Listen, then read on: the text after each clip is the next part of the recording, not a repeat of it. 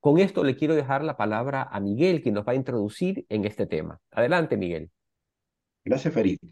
Buenos días con todos, como se dice en el Ecuador, lo aprendí, me encanta la expresión decir con todos, es para todos y es una manera de decir estamos a su servicio. Buenos días para todas, buenos días para todos. El recorrido que hemos hecho a lo largo de estos talleres ha apuntado al poder de las conversaciones. Es lo que hemos tratado de mostrarles. Al final, todo problema, toda situación que se nos presenta en el trabajo y en la vida personal, las diferentes circunstancias en las que nos vemos involucrados, positivas y negativas, todas. Si quiero resolverlas, si quiero construir soluciones, si queremos dar pasos de avance, requiere de un cierto tipo de conversación. Frente a los distintos problemas que se nos presentan, la pregunta clave es, frente a esto que tengo aquí, ¿qué conversación me hace falta, con quién y de qué manera? ¿Cuál es el tipo de conversación que me hace falta para encarar esta situación, con quiénes, cuándo y de qué forma? Cuando hablamos del ciclo de coordinación de acciones, hablamos de la complejidad de por lo menos 11 o 12 tipos de conversación distintas que están involucradas en garantizar el cumplimiento de una promesa. Cada uno de nosotros ha construido su, su identidad como líder a partir del valor de la palabra. Somos líderes comprometidos, líderes que están disponibles para lograr propósitos y resultados, para empujar los equipos, para que los equipos generen procesos de aprendizaje, para mirar los errores y superarlos, para mirar los desafíos y dar el salto que hace falta para la organización. Todo ello requiere de distintos tipos de conversación. Y estamos todo el tiempo haciéndonos preguntas. ¿Lo hicimos bien? ¿Nos gusta? ¿Qué faltó? ¿Dónde hay que ajustar? ¿Dónde hay que soltar? ¿Qué es lo que necesitamos eh, revisar para poder hacerlo de mejor manera. Estamos todo el tiempo evaluando, sacando conclusiones, revisando las cosas que hacemos. Y cuando evaluamos, aparecen preguntas como, ¿por qué pasó esto? ¿Qué fue lo que pasó acá? ¿Cómo es que esto, que lo diseñamos de una cierta manera, logró este resultado que no es el que yo estaba esperando, o no se parece, o está insuficiente? La llamamos una conversación de explicaciones que es derivada de la evaluación. Acto seguido, acto seguido, una vez que tengo el dato de la evaluación, la pregunta es, ¿por qué pasó esto? ¿Por qué? ¿Qué es lo que pasó aquí? Entender lo que pasó para poder desde allí construir entonces caminos de solución. Entender nos permite hacernos cargo, nos permite mirar las variables, nos permite vincular lo estratégico con la situación táctica en la que estamos involucrados, nos permite mirar los recursos con los que contamos para poder hacernos cargo. ¿Por qué pasó esto? Antes de la pregunta ¿y qué toca hacer? La pregunta ¿qué toca hacer? está vinculada con la acción, con lo que tenemos que resolver. Pero antes de resolver, es importante hacernos la pregunta ¿qué fue lo que pasó aquí? Solemos obviarla y nos vamos de una vez a la solución. Es importante parar, detenernos un rato y tratar de entender los distintos ingredientes que ocurrieron para mirar cómo nos hacemos cargo de lo que está pasando. Y ojo, advertencia, el entender lo que pasó requiere de borde, de tiempo. ¿Por qué? Porque el gran riesgo es una vez que nos ponemos en la conversación de por qué pasó lo que pasó, quedarnos allí y entrar en una especie de tobogán de explicaciones que al final se terminan convirtiendo en algo que puede ser muy tóxico, muy negativo dentro de un equipo de trabajo o dentro de una relación, que es la conversación de justificaciones. Cuando las explicaciones se convierten en la protagonista tan protagonista que al final las explicaciones terminan justificando lo que pasó. Y en donde yo me salgo de la responsabilidad y el accountability que estaba puesto en mi responsabilidad personal frente al resultado, me salgo de eso y las explicaciones empiezan a ser la protagonista de lo que ocurrió. Es decir, me justifico. Y la justificación es una forma tóxica de entender las explicaciones que al final terminan evitando o evadiendo las responsabilidades de lo que ocurrió. Aprender a hacer conversación de explicaciones con un propósito muy como acotado. Vamos a tratar de entender qué fue lo que nos pasó acá. Diez minutos, quince minutos, escuchémonos. ¿Por qué pasó esto? ¿Cuáles fueron los ingredientes que nos llevó a este resultado? ¿Y cuáles son los elementos que están puestos en lo que está pasando en este momento? 15 minutos, 20 minutos, no más. Y una vez terminado el tiempo, decir, ya, listo, acabó el momento de entender. Toca ahora resolver. Un líder, en tanto que promueve la participación, el empoderamiento, la corresponsabilidad, el sentido de propiedad de quienes integran cada uno de los equipos de trabajo, le importa promover el que cada quien se exprese en esto de explicar lo que ocurrió, pero con bordes.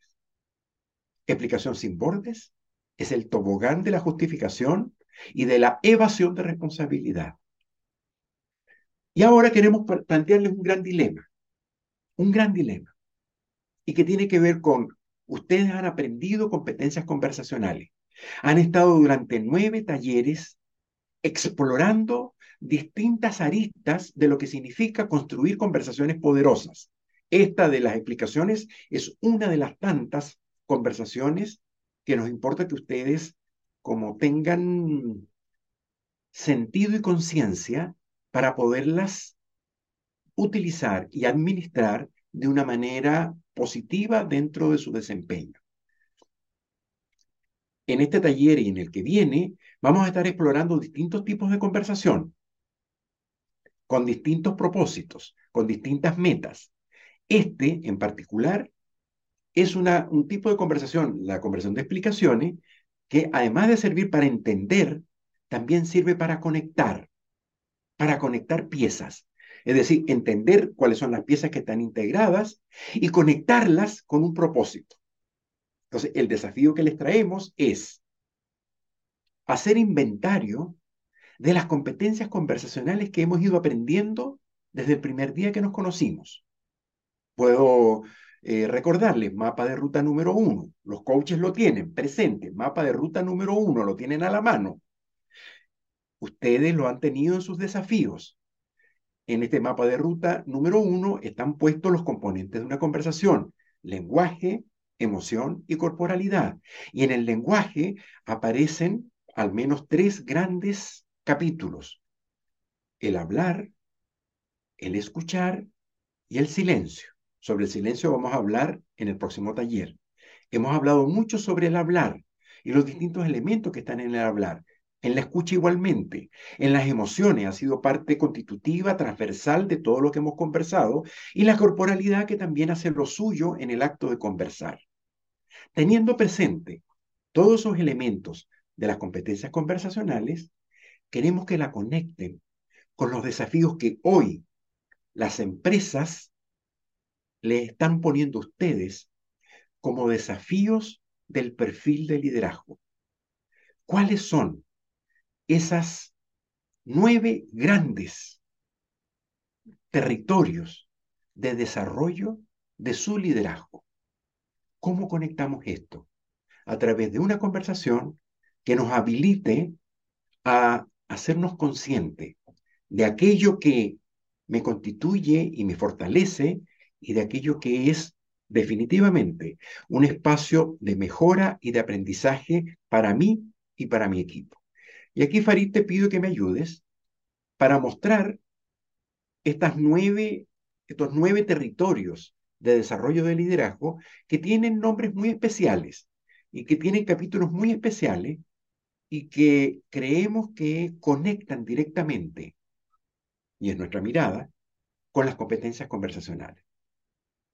Perfecto, Miguel. Bueno, y en base a esa introducción que Miguel nos hace, quiero compartirles en pantalla eh, una hojita con eh, los principios de liderazgo eh, que el grupo ha preparado, desarrollado, estudiado como el eje que conforme la cultura de liderazgo a la organización. entiendo que es posible que ya tengan varios de ustedes acceso a esta información y bueno, vamos a empezar a trabajar en ellos. ¿De acuerdo? Bueno, como les decía, el grupo ha trabajado en tres grandes principios de liderazgo. El desarrollo delegado, buscar la excelencia y en equipo mejor. Es algo que desde el primer, eh, cuando Irving eh, abría el programa eh, meses atrás, nos presentó estos tres principios. ¿no? cada uno de ellos están asociados a estándares de liderazgo. Por ejemplo, el desarrollo delegado está asociado con el estándar de promover propósito y valores, aplicar mentalidad emprendedora, alcanzar resultados retadores. El buscar excelencia eh, está asociado con tener una visión estratégica de negocio, afrontar desafíos complejos, ser valiente. En equipo mejor está asociado con crear equipos de alto rendimiento, desarrollar alianzas y relaciones valiosas, tomar decisiones colegiadas. Para facilitar la aplicación de estos estándares de liderazgo, también el grupo ha eh, como escrito cuáles serían esos comportamientos o cuáles son esas acciones que denotan que estos estándares se viven. Entonces, para en el principio del desarrollo delegado y el estándar de liderazgo, promover propósito y valores, hay dos comportamientos, que pueden haber más, pero estos son dos como que ejes eh, eh, que van a facilitar la aplicación. El primer comportamiento es, es el líder es un claro referente de los pilares culturales. Consigue que sus decisiones y actuaciones evoquen el propósito y los valores en forma convincente. Este es como el primer comportamiento que se observa en este líder. Eh, luego, el segundo comportamiento demuestra sensibilidad organizacional, cultural y política. Sabe qué decir, qué hacer y con quién contar en cada momento para garantizar la estrategia de la organización. Eh, voy a leerles el segundo eh, estándar, aplicar mentalidad emprendedora, que está asociado con el comportamiento de, de líder, tiene una actitud de aprendizaje y ve los retos como oportunidades para crecer y mejorar en beneficio a la organización. Y el segundo comportamiento genera entusiasmo en los equipos para explorar nuevos enfoques y resolver problemas en forma más creativa. El tercer estándar asociado al desarrollo delegado es alcanzar resultados retadores. Comportamientos. Logra resultados sostenibles de manera consciente, aún bajo circunstancias difíciles, y consigue trasladar esa ambición a sus equipos. Se asegura que existen criterios y métricas organizativas clave que ayuden a alcanzar resultados ambiciosos, enfocándose en la mejora continua. En cuanto al principio de buscar la excelencia, con el estándar de liderazgo, tener visión estratégica y de negocio, los comportamientos asociados son el líder formula una estrategia futuro de negocio porque sabe cómo funciona la industria y está atento a tendencias actuales y futuras. La segunda, ve anticipadamente posibilidades futuras y sabe cómo traducirlas en estrategias y planes competitivos e innovadores. El estándar afronta desafíos complejos, se asocia a comportamientos de da sentido, se refiere al líder. El líder da sentido a una gran cantidad de información compleja y a veces contradictoria para resolver problemas en forma eficaz. El segundo comportamiento, ante iniciativas complejas y retadoras, responde con entusiasmo y mentalidad de si se puede buscar la excelencia, estándar, ser valiente. Eh, comportamientos, se atreve a plantear una visión diferente a las que tiene el directorio, comité, accionistas, para proteger el beneficio del negocio. El segundo comportamiento da un paso al frente para abordar cuestiones difíciles o impopulares, diciendo lo que es necesario decir de forma asertiva. En cuanto al principio, en equipo mejor, el primer estándar o el séptimo estándar, crear equipos de alto rendimiento. Entonces, el líder desafía a sus equipos dándoles empoderamiento y autonomía para que asuman retos más grandes y significativos.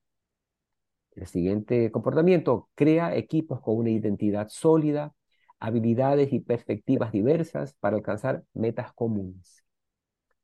En equipo, el estándar desarrolla alianzas y relaciones valiosas, se asocia con dos comportamientos. Primero, el líder conecta y colabora activamente con otros CEOs y líderes de empresas y promueve esta forma de trabajar en sus equipos. El líder tiene una actitud genuina al mantener interacciones positivas con distintos grupos de interés para alcanzar objetivos comunes.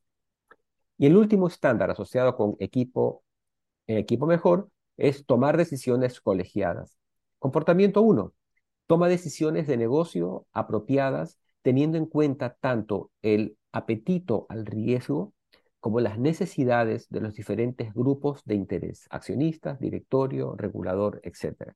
Y el segundo comportamiento sabe equilibrar velocidad y calidad en la toma de decisiones y busca que estas, esta sea respaldada. Ok, estas son de manera general están expresadas los principios, los estándares y los comportamientos, comportamientos asociados. ¿Por qué los comportamientos? Porque a través de las acciones es como vivimos eh, aquello que decimos. De lo contrario, se vuelve solo una declaración. La Nosotros cuando estudiábamos las declaraciones decíamos la coherencia entre lo que decimos y lo que hacemos. Bien, bienvenidos, bienvenidos de regreso.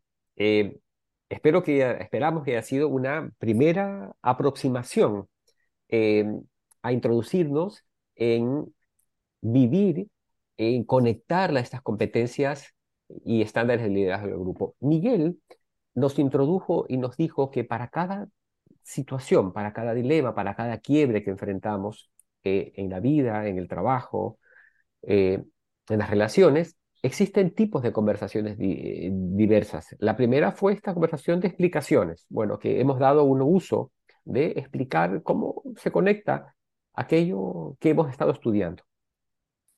Hay otra eh, conversación. Fíjense en que Miguel nos hacía un énfasis que es importante eh, comprender y a veces en las organizaciones no nos damos ese tiempo porque nos vamos a las acciones directamente, pero entender lo que sucedió o, comprender la conexión nos posibilita avanzar, ¿cierto? Y el siguiente, el siguiente tipo de conversación que queremos plantearles es una conversación que es muy creativa. Cuando enfrentamos eh, problemas o situaciones inéditas, eh, porque muchas veces tenemos repertorios de acciones y esto ya sucedió antes y simplemente lo que hacemos es actuamos, eh, aplicamos aquello que aprendimos, pero cuando estamos en situaciones inéditas, por ejemplo, y esto de los estándares de liderazgo, los, ¿cómo se vive? ¿Cómo, cómo, qué, qué, se puede hacer al respecto para empezar a, a, a que se forme parte de la cultura de una organización? Esta es una conversación inédita, no la hemos tenido antes. Entonces, es importante que los líderes facilitemos espacios de conversaciones para posibles acciones. ¿Por qué posibles acciones? Porque la idea es fomentar la que surjan ideas. Hay una competencia fundamental que hay que tomar en cuenta cuando tenemos esta conversación, que es una conversación específica, acotada en el tiempo también. Toda conversación debe ser acotada en el tiempo, pero esta es una conversación creativa. Entonces, la primera cosa es no censurar, es como decir, mira, ante esto, ¿qué podríamos hacer? Y van a surgir ideas, ideas, algunas descabelladas, otras más prácticas, algunas me parecerán descabelladas, como alguna vez dijo un expresidente de los Estados Unidos, en la década de los 60 vamos a colocar un hombre en la luna, una idea descabellada, ¿de acuerdo? ¿no? Pero este fue, esa idea descabellada fue la que generó acciones que luego lograron ese propósito. Entonces, es la primera, la primera siguiente conversación, es darnos un espacio, sentarnos cómodos en las sillas. Yo creo que hay una, creo que quiero invitarles este, un poquito que me sigan para generar una conversación de posibles acciones. La, la posición del cuerpo debe ser como abierta a las ideas. Y yo les digo, poco colocar el cuerpo, hagamos todo esto, coloquemos el todo el cuerpo para atrás un momento, ¿sí? Una, una posición de apertura, eh, como a, mirar un poco hacia arriba, digamos, dejar que el aire nos, nos contagie, ¿de acuerdo? Esta, vamos a colocar el cuerpo. Recuerden que estamos hablando en el dominio de las conversaciones, el componente de lenguaje, emocionalidad y corporalidad. Ahora vamos a invitarle al cuerpo, ¿sí? Para que sea la postura corporal. Si nos ponemos así, tal vez nos cerramos a las ideas, ¿no? O nos ponemos de esta forma. Entonces vamos a generar una postura corporal que nos permita generar ideas. Buscar la excelencia, legado y en equipo mejor. Ese es el sentido. Y fíjense ustedes, las nueve exposiciones de acciones, todas, sin excepción, nos conducen a construcción de conversaciones, a construcción de relaciones, al piso de confianza y al cumplimiento de la palabra, la impecabilidad como cultura. Las metodologías ágiles tienen sentido en tanto que logramos construir conversaciones poderosas y conectividad entre los equipos para poder lograr lo que queremos lograr. Es lo que acaban de hacer. Creo que llegó el momento de empezar a cerrar. En, la, en el desafío que viene le vamos a reforzar estas ideas y en el próximo taller vamos a terminar de completar la idea del diseño de conversaciones, lo que significa convertirse y constituirse en un líder capaz de diseñar las conversaciones que nos hacen falta para legado, para excelencia y para la construcción de equipos y el sentido de trabajar colaborativamente. Farid, contigo.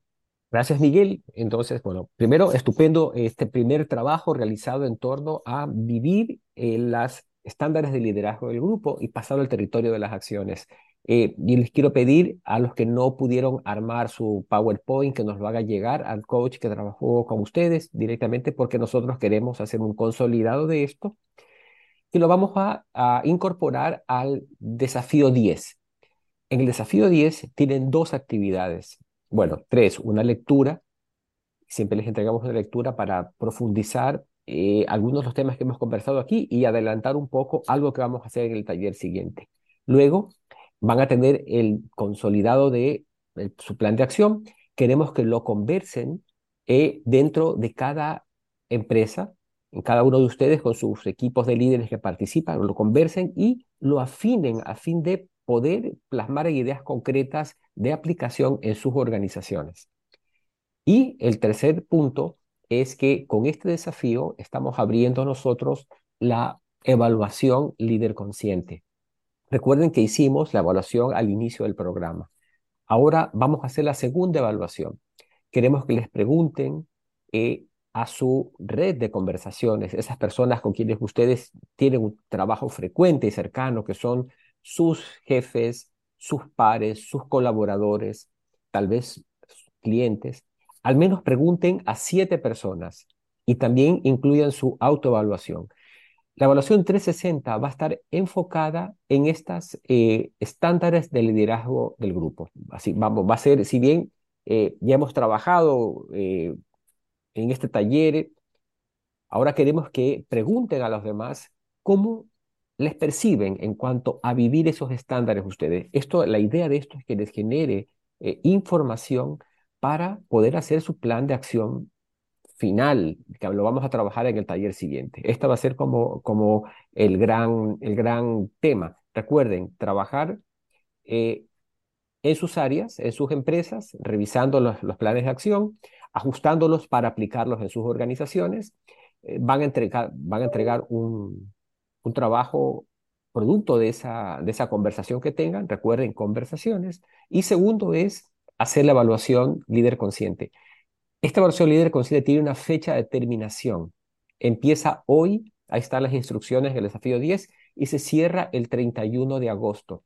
Esto es importante mencionarles que se cierra el 31 de agosto, por lo cual les pedimos que a las personas que ustedes eh, invitan a que les evalúen, hagan seguimiento, asegúrense que les están respondiendo. El 31 de agosto cerramos porque necesitamos eh, hacer el trabajo de carpintería para armar los informes, porque queremos entregarles el informe un poquito antes del último taller, para que les sirva de insumo al taller y para empezar y ajustar con su, para que lo puedan incorporar a su plan de acción individual. Esta parte es fundamental. Adelante también con los desafíos, aquellos que aún tienen desafíos rezagados. Hay un importante grupo de personas que se han movido, que se han eh, eh, ido poniéndose al día. Así que, bien, háganlo por favor, porque recuerden que los criterios de certificación del programa, de aprobación del programa, incorpora asistencia, desempeño en los talleres y eh, la calificación de los desafíos, eh, de los 10 desafíos. Este es el último desafío que vamos a realizar ahora calificado. En el último taller les vamos a entregar eh, un material adicional que no es necesario, no va a ser calificado, pero es un material adicional que les va a servir.